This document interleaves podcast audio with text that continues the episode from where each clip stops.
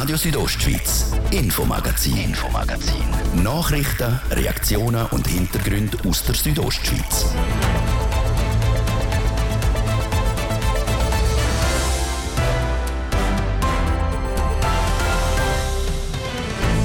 Leute, die sich gegenseitig die Haare selber schneiden, der Kampf um das WC-Papier und daheim am Esstisch provisorisch ein Büro installieren. Vor fast genau drei Jahren hat sich unser Leben auf einen verändert und wir alle haben in den Lockdown müssen. Heute gehen wir ganz anders mit dem Coronavirus um als noch vor drei Jahren. Nur schon im Vergleich zum letzten Jahr hat sich einiges verändert. Wenn man vorher, noch vor einem Jahr, das Ziel hatte, jeder wird getestet, jeder einzelne Krankheitsfall wird verwünscht, dann geht man jetzt mehr auf Stichproben. Sagt Bündner Kantonsärztin Marina Jamnitzki. Wie das wir heute mit dem Virus umgehen, wo die letzten Jahre prägt und auf den Kopf gestellt hat. Und die Energieversorgerin IBC kann ihr Fernwärmenetz ausbauen. Das haben die Kurerinnen und Kurer bei den letzten Abstimmungen entschieden. Das heißt für die IBC, dass wir nach dem Weg, wo wir schon länger äh, den ersten Schritt gemacht haben, weiter können gehen, äh, mit Vollgas quasi in unsere Energiezukunft Netto 0 2040 weiterbauen sagt der Geschäftsführer der Stefan Ilien. Was der Ausbau für die Kundinnen und Kunden bedeutet und ob die Preise jetzt steigen. Das ist das Infomagazin bei Radio Südostschweiz. Im Studio ist Zeraina Zinsli. Einen guten Abend. Fast auf den Tag genau vor drei Jahren ist die Schweiz in den Lockdown. Am 16. März 2020 ist das Leben von uns allen extrem eingeschränkt worden. Die Kontakte sind minimiert und Homeoffice für einen Haufen von uns zum Alltag geworden. Jetzt, drei Jahre später, können wir deutlich entspannter auf das Ganze zurückschauen. Und doch beschäftigt uns das Coronavirus noch immer. Immer wieder sieht man einen Anstieg der Fallzahlen. Wie die Bündner Kantonsärztin Marina Jamnitzki aber im Interview mit der Adrienne Kretli betont, sei die Lage nicht mehr vergleichbar. Wir messen ja nicht mehr die Corona-Zahlen messen, so wie wir es die letzten zweieinhalb, drei Jahre gemessen haben. Es sind eigentlich mehr Stichproben mit ausgewählten Praxen, sogenannten Sentinella-Praxen und auch aus dem Abwasser raus. Aber dort, alles in allem, haben wir gesehen, wir haben äh, eine Welle gehabt, man kann nicht einmal so trennen, Corona und Influenza, aber wir hatten eine Welle gehabt, so um die Weihnachten herum, wo es gestiegen ist.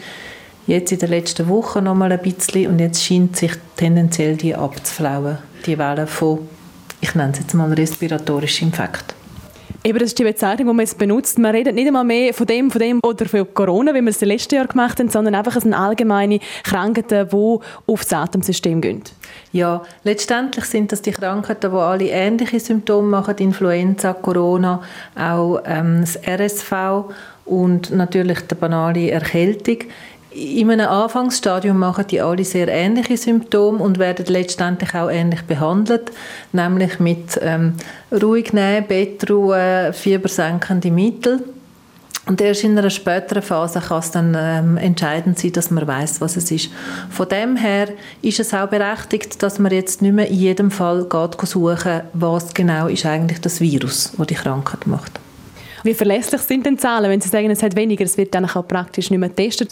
Ja, wir haben natürlich jetzt in dem Sinne die Datenerfassung, wenn man so will, schon von Grund auf geändert. Wenn man vorher, noch vor einem Jahr, das Ziel hatte, jeder wird getestet, jeder einzelne Krankheitsfall wird verwünscht, dann geht man jetzt mehr auf Stichproben. Also wir haben das Monitoring im Abwasser, wo wir sehen, ähm, wobei man da natürlich nicht auf den einzelnen Krankheitsfall zurückschliessen kann, sondern man kann einfach berechnen, aha, ein gewisser Prozentsatz von der Bevölkerung wird erkrankt sein und man hat eben das stichprobenartige Testen in der Arztpraxis.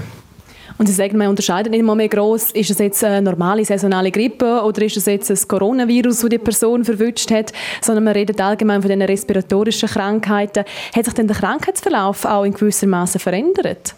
Der grosse Unterschied ist, ist, dass die meisten Leute, 98 Prozent der Leute, haben mittlerweile Antikörper gegen das Coronavirus, sei es, weil sie schon ein, zwei mehrmals krank sind, sei weil sie geimpft sind oder eine Kombination von beidem. Das führt dazu, dass die Verläufe milder sind. Die große Ausnahme leider sind ältere Personen und Personen mit sogenannten Risikofaktoren, also schwere Grunderkrankungen im Voraus, bei denen sieht man, dass der Schutz, sei es durch eine frühere Infektion oder auch durch eine Impfung, nicht ganz so lange anhaltet und dass sie eher schwere Verläufe haben. Wie sieht es aktuell aus in den Spitälern von Graubünden? Ist da Corona noch ein Thema? Wir haben Stand vor etwa einer Woche um die 15 Personen hospitalisiert, die auch an Corona erkrankt sind. Ob sie jetzt wirklich wegen dem Coronavirus erkrankt sind, ich denke es eher nicht. Das ist halt mehr, sie sind ins Spital, haben Symptome und dann hat man es natürlich getestet. Ähm, von dem her, in den Spitälern ist es auch sehr ruhig. Also, wenn wir jetzt von einem Dutzend Fällen ausgehen, dann ist das natürlich viel, viel, viel weniger, wie wir es noch hatten zu diesen maximalen Zeiten. Und das ist auch etwas, was die Spitäler kennen, dass Personen mit respiratorischem Infekt hospitalisiert sind und das ist absolut in einem bewältigbaren Rahmen. Und mittlerweile mehr oder weniger vergleichbar mit einer Hundskommunengrippe. Ja, wobei man natürlich auch die Hundskommune-Grippe nicht unterschätzen soll. Also es sind ja doch jedes Jahr einige Todesfälle, die durch Grippe verursacht werden. Ich denke, was uns die Pandemie gelehrt hat jetzt die letzten drei Jahre, ist, dass man sich schützen kann. Und auch wenn ich jetzt so ein bisschen umschaue, man sieht öppe mal wieder jemand im Bus oder im Tram oder im, im Zug, wo, wo eine Maske trägt. Wenn jemand beim Arbeiten krank ist, bleibt er eher einmal daheim man passt auf, wie man nüssen. Das sind alles ganz wichtige Elemente, um die Übertragungen ein bisschen geringer zu halten. So die Bündner Kantonsärztin Marina Jamnitzki im Interview mit der Adrian Kretli.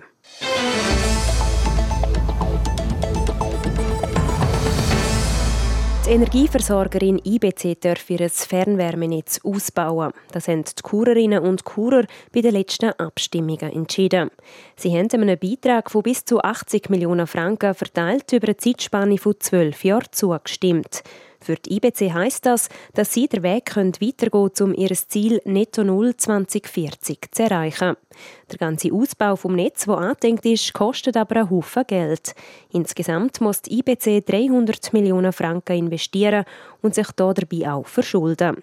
Ich habe vom Geschäftsführer Stefan Ilien wissen, wie viele Kundinnen und Kunden das es denn braucht, damit sich der kostspielige Ausbau auch lohnt.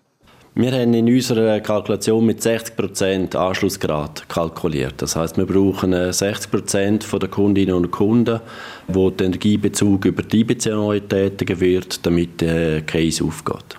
Hat das Ganze auch Auswirkungen auf Kundinnen und Kunden, jetzt was Preise angeht vielleicht auch? Ja, es hat äh, zum einen sicher positive Effekt für die Preise für unsere Kundinnen und Kunden. Wir machen uns Unabhängigkeit von den Energiemärkten, äh, wo jetzt auch im, speziell im letzten Jahr sehr starke Verwerfungen hatten, sei es im Gas wie auch im Strom oder der gesamte Einfluss ist. Da können wir mit unserem System Stabilität bieten, Unabhängigkeit und von dem her gesehen, glaube ich, auch äh, solide Preise, die immer im Wettbewerb stehen werden und auch stehen werden müssen. Von dem her gesehen werden wir wettbewerbsfähige Preise Preise dürfen anbieten Also kann man davon ausgehen, dass die Preise nicht werden steigen für Kundinnen und Kunden? Nein, die Preise werden nicht steigen. Die Preise werden den Wert haben, der entsprechend auch erneuerbare Energie hat. Äh, der Preis, wir sind im Wettbewerb, der muss entsprechend konkurrenzfähig sein. Von dem her gesehen wird sicher ein angemessener Preis sein. Gibt es jetzt auch Regionen, wo, wo neu am Netz angeschlossen sind? Also was sind das für Regionen? Also wir werden fast flächendeckend in Chur dürfen die Energieversorgung in diesem Sinne anbieten. Wir haben gewisse Teilgebiete, wo wir kein Angebot werden aufbauen, äh, sicher nicht in der ersten Phase. Das sind Gebietsteile wie Maloders. Da werden wir keine Lösungen haben, kurzfristiger Natur. Wir werden auch eher im Bereich Loestrasse oberhalb werden wir keine äh, netzgebundenen Lösungen anbieten. Das sind aber speziell Gebiete und Zonen, wo sich können Bürgerinnen und Bürger oder auch die Anwohner äh, an Alternativen, gute Alternativen, sei das eine Luftlösung, äh, entsprechend orientieren, also dass man dort eine Art, äh, keine netzgebundene Lösung braucht, für eine CO2-Neutralität zu erreichen. Mit dem Ausbau kommt dann da auch etwas, ähm, ich sage jetzt mal, an Bauarbeiten auf Bürgerinnen und Bürger zu, wo sie wie merken, eben wenn man da muss Straßen aufreißen, um neue Leitungen machen. Es wird sicher Strassenprojekte geben, das ist ja so, das ist eine Natur der Sache. Die Leitungen sind in die Strasse drin. Man wird sich aber sehr bedacht und äh, in einer sehr guten Koordination mit der Stadt abstimmen, dass es nicht mehr Baustellen gibt, dass die Baustellen, die stattfinden, einfach koordiniert sind und Synergien miteinander bestens genutzt werden. Und der Ausbau, was heißt das vielleicht auch personell für die IBC? Kommen da Leute dazu oder kommt man das zu stemmen mit dem Personal, das man hat? Die Ressourcen sind herausfordernd, speziell auch für den Weg, den wir hier gehen möchten. Aber Fachkräftemangel ist in aller Munde, ist auch bei uns natürlich ein Thema in der Branche. Wir werden die ein oder anderen Mitarbeiter mehr brauchen, das werden wir äh, sicher müssen haben. Aber wir arbeiten auch sehr intensiv mit dem lokalen Gewerbe zusammen, quasi mit Unternehmern vor Ort, wo wir den Ausbau miteinander möchten stemmen. Dann, ja. Haben den Fachkräftemangel angesprochen eben der Weg, wo man geht, das ist ja durchaus auch innovativ und, und neu. Gibt es denn da überhaupt genügend Fachleute für Sie oder müssen Sie da wirklich auf die Suche gehen?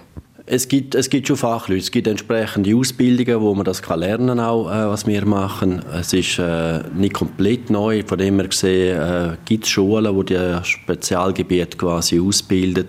Aber natürlich, man weiß, dass auch in der Schweiz, äh, in der Region und überall sämtliche äh, Unternehmen in ähnliche Richtungen gehen und entsprechend halt Fachleute, die es hat, werden sich aufteilen auf die Gebiete. Und das ist sicher die Herausforderung, dass damit auch wir in Chur entsprechende Fachleute dürfen ansprechen. Ja.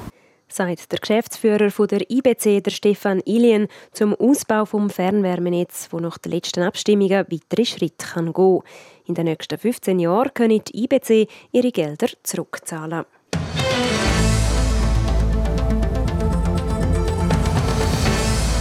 Während es bei uns noch ein bisschen Zeit braucht, bis die Frühlingsgefühle so richtig ankommen, sind es bei den Amphibien, also beispielsweise der Frösch und die Milch, schon voll da. Und das früher als denkt. Warum sich die Frösche schon jetzt auf den Weg zu den Laichgewässern machen, im Beitrag von Andrea Sabadi.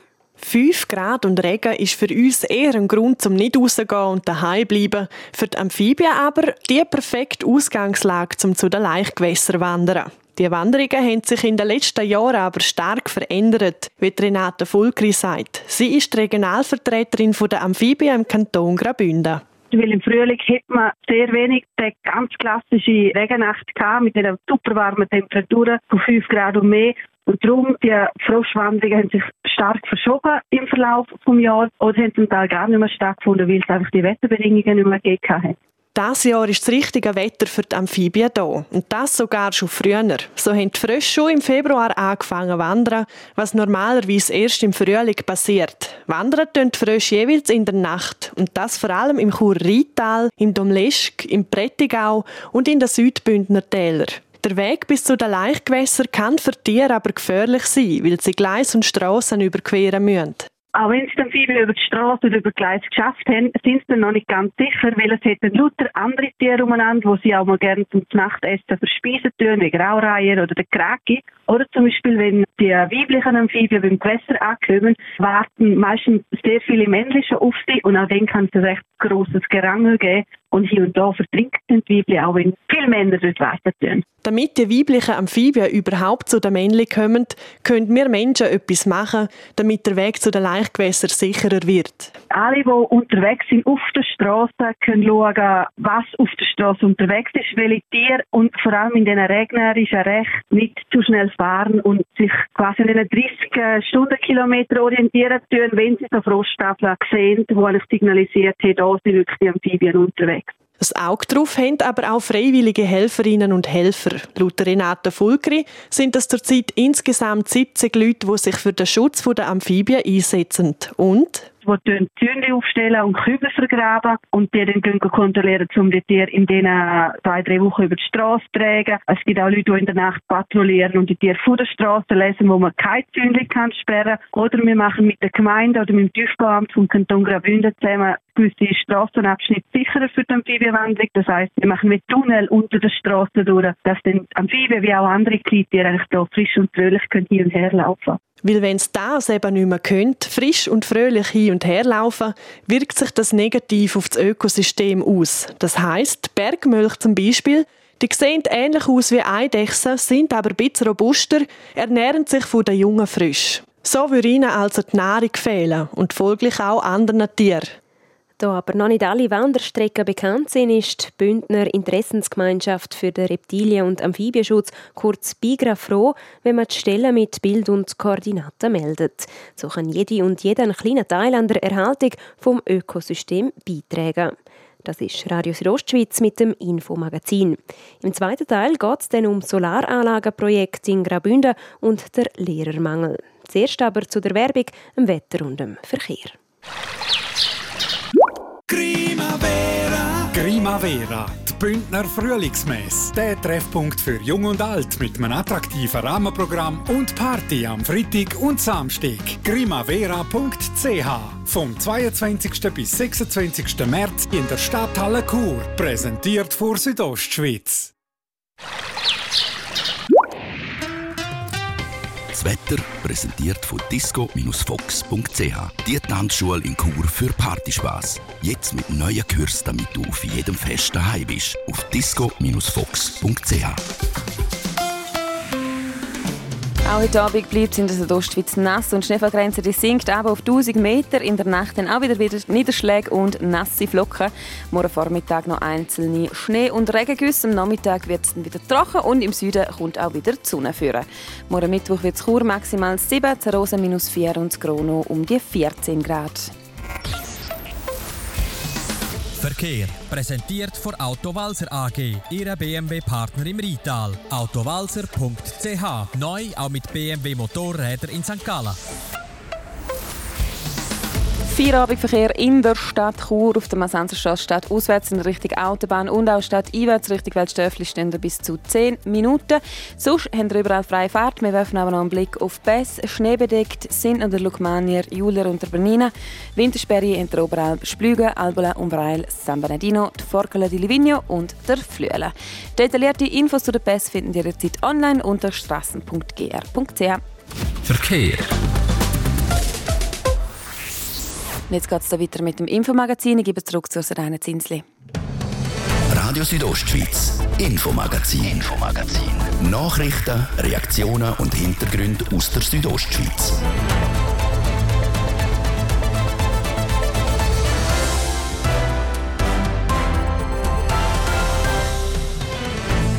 Lehrermangel ist schon lange ein Thema, auch bei uns in Graubünden. Umso verwunderlicher also, dass der kürzlich erschienene Bildungsbericht vom Bund ein ganz anderes Bild zeichnet. Wie es wirklich aussieht mit dem Lehrermangel bei uns im Kanton Graubünden. Und Teil 2 von unserer Wochenserie Energie. Heute geht es um die alpinen Solarkraftanlagen, die in Graubünden sollen realisiert werden Das gibt an die Projekte sehr, sehr hohe Anforderungen, wo man wird sehen, was dann letztlich realisieren lässt mit was für Herausforderungen die Solarkraftanlagenprojekte konfrontiert sind. Lehrermangel ist nicht nachhaltig beseitigt oder Lehrermangel stellt Schulleiter vor schwierige Aufgaben. Solche Schlagziele hat es in Graubünden in den letzten paar Jahren immer wieder gegeben. Der kürzlich erschienene Bildungsbericht vom Bund zeichnet jetzt aber ein anderes Bild. Die schweizweite Situation betreffend Lehrermangel hat sich entspannt. Die Manuela Meuli darüber, wie es jetzt wirklich aussieht mit dem Lehrermangel im Kanton Graubünden. Noch vor ein paar Monaten im Sommer hat sich der Verband der Lehrpersonen Graubünden, kurz Leger, über den Lehrermangel beklagt. Kurz darauf hat die Pädagogische Hochschule Graubünden vermeldet, dass sie einen Rekord in der Studienmeldungen hat können verzeichnen. Schon damals ist die Situation also eine widersprüchliche gewesen. Und das hat mit dem Bildungsbericht vom Bund nicht bessert. Der erkennt zwar an, dass es an vielen Orten einen Lehrermangel gibt, zeigt aber gleichzeitig auf, dass sich die Situation wieder entschärft. So bleiben die Lehrpersonen am Beruf treu. Schweizweit wollen immer mehr Pädagogik studieren und auch die Zahl von denen, die jedes Jahr in Pension gehen, nimmt wieder ab. Alles in allem also gute Prognose. Das sieht Laura Lutz, Präsidentin vom Leger, aber ganz anders. Aus unserer Sicht entspannt sich die Situation eben genau nicht. Die Zahlen vom Bundesamt für Statistik sagen, dass bis 2031 fehlen rund 9000 Lehrpersonen. Und das ist für uns ganz klar äh, ein Lehrpersonenmangel. Laut Zahlen vom Bund gibt es in den nächsten Jahren schweizweit immer mehr Schülerinnen und Schüler und darum braucht es auch mehr Lehrkräfte. Die pädagogischen Hochschulen können diesen Bedarf aber nicht decken.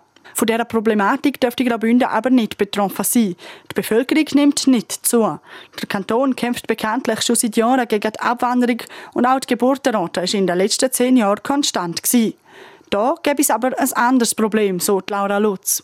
Bei uns ist es mehr in der Peripherie draussen, vor allem in Gemeinden von der italienischsprachigen und vom romanischsprachigen Graubünden, ist es sehr schwierig, Personen zu finden, die eine adäquate Ausbildung haben um auf der jeweiligen Stufe oder in den jeweiligen Funktionen zu arbeiten.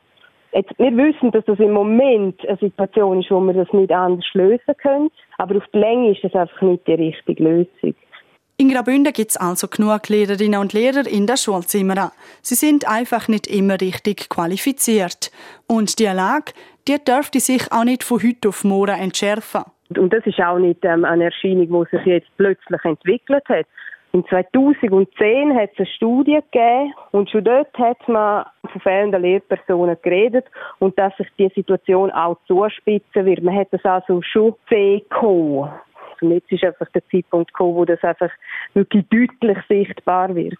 Laut dem Bildungsbericht vom Bund gibt es vor allem einen Punkt, der zum Lehrermangel beiträgt. Dass ein Großteil der berufstätigen Lehrpersonen nur ein kleines Pensum haben und sogar jede vierte weniger als 50 Prozent schafft. Leute, die in einem Teilpensum arbeiten, die können nicht mehr arbeiten. Vielfach sind das Frauen, die noch Kinder daheim haben, die wieder zurück in den Beruf gekommen sind. Vielfach auch, weil sie wissen, es ist Not an der Frau. Und, und genau diese Leute brauchen wir dringend. Und es wäre falsch, jetzt zu sagen, dass wir einen Mangel haben, weil die Lehrpersonen zu kleine Pensen haben. Es gäbe in Graubünden aber einen anderen Hebel gegen den Lehrermangel und das sagt Teilrevision vom Schulgesetz. Weil laut der Laura Lutz könnte mit der die Arbeitsbedingungen der Lehrerinnen und Lehrer attraktiver gestaltet werden, sodass sie wieder gerne im Schulzimmer stehen. Und die Teilrevision vom kantonalen Schulgesetz die wird wahrscheinlich noch in dem Jahr im Grossen Rat behandelt.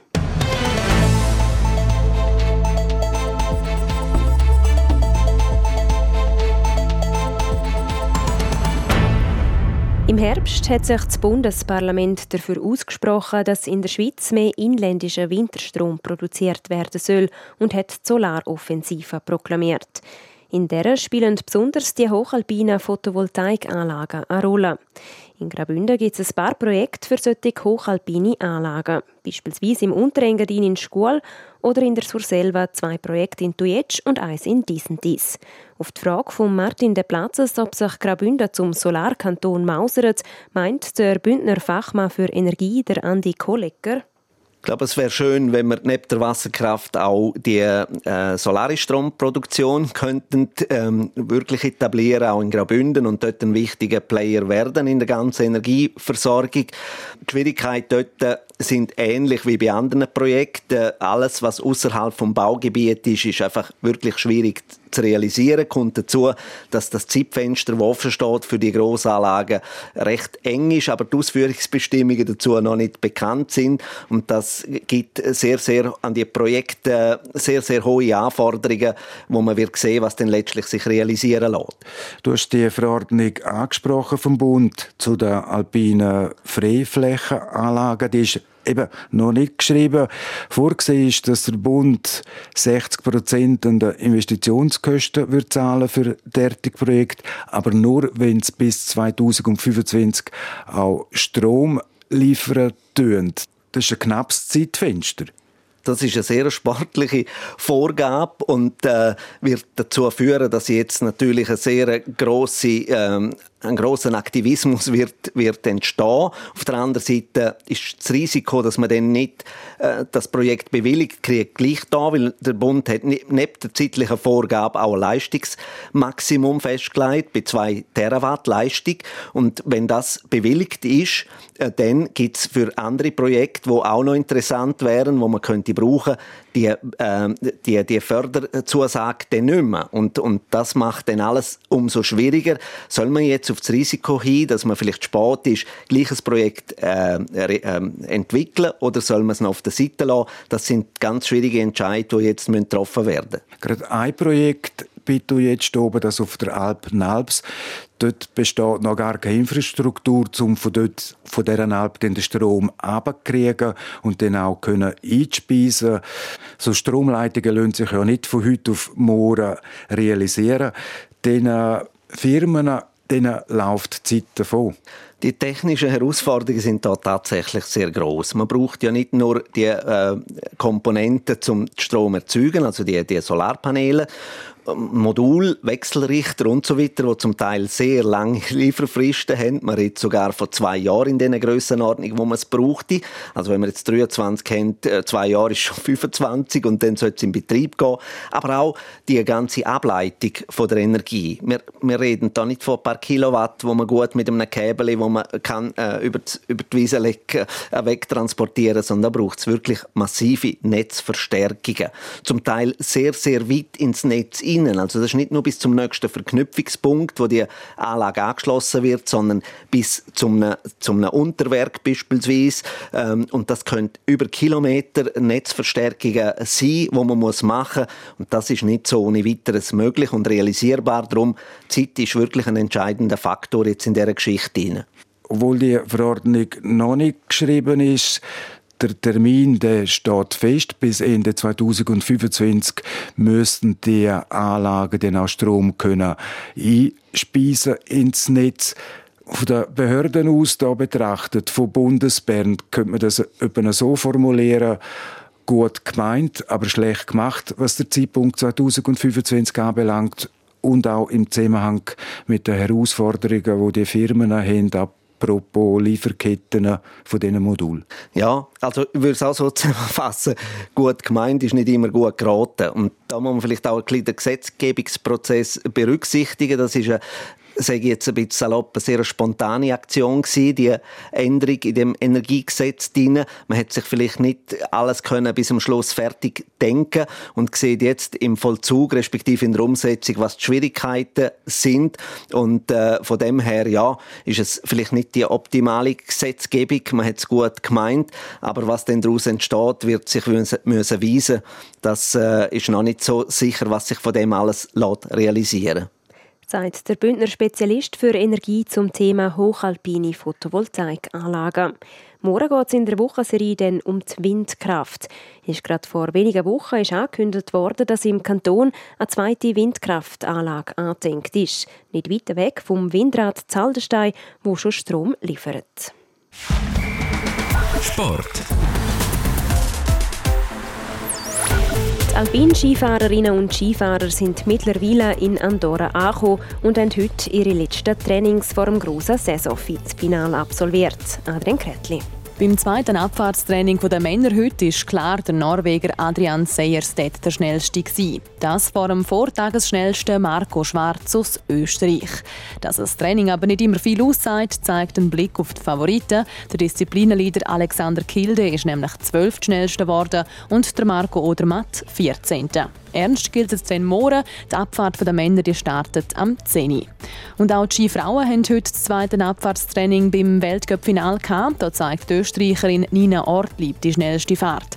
Sie war damit besser als die beiden besten Abfahrerinnen dieser Saison, die Ilka Stuhetz aus Slowenien und die Italienerin Sofia Goccia. Die schnellste Schweizerin ist Lara Gut Berami auf dem 10. Rang. Die Frauenabfahrt in Andorra die ist dann ebenfalls morgen, das ab der halben zwölf am Mittag. Zum Hockey. Da könnte für den EHC Arosa heute theoretisch schon Schluss sein mit den Playoffs. In der Halbfinalserie steht heute nämlich das dritte Spiel gegen Martini auf dem Programm. Die beiden anderen Spiele haben die Walliser knapp für sich können entscheiden und sind damit mit 2 zu 0 voraus in der Best-of-Seven-Serie. Gewinnt Martini heute also, dann ist für sie der Playoff-Final sicher. Gewinnt der EHC Arosa das Heimspiel heute, dann kommt es am Donnerstag in Martini zum vierten Spiel. Auch zwei Ligen weiter oben wird heute Hockey gespielt. In der National League starten heute die Playoffs. Dort treffen heute als erstes Genf Servet und der HC Lugano und im zweiten Spiel der EHC Biel und der SC Bern aufeinander. Beide Matches starten am 8. Der HCD der hat ersten Morgen das erste Playoff-Spiel gegen ZSC Lions. Sport. So viel für heute. Das Infomagazin gibt es vom Montag bis Freitag jeden Abend am Viertel ab 5 Uhr hier bei Radio Südostschweiz. Auch jederzeit im Internet unter südostschweiz.ch Sendungen zum Nachlesen und auch als Podcast zum Abonnieren. Am Mikrofon war Seraina Zinsli. Danke fürs Interesse und einen schönen Abend. Radio Südostschweiz, Infomagazin. Infomagazin. Nachrichten, Reaktionen und Hintergründe aus der Südostschweiz.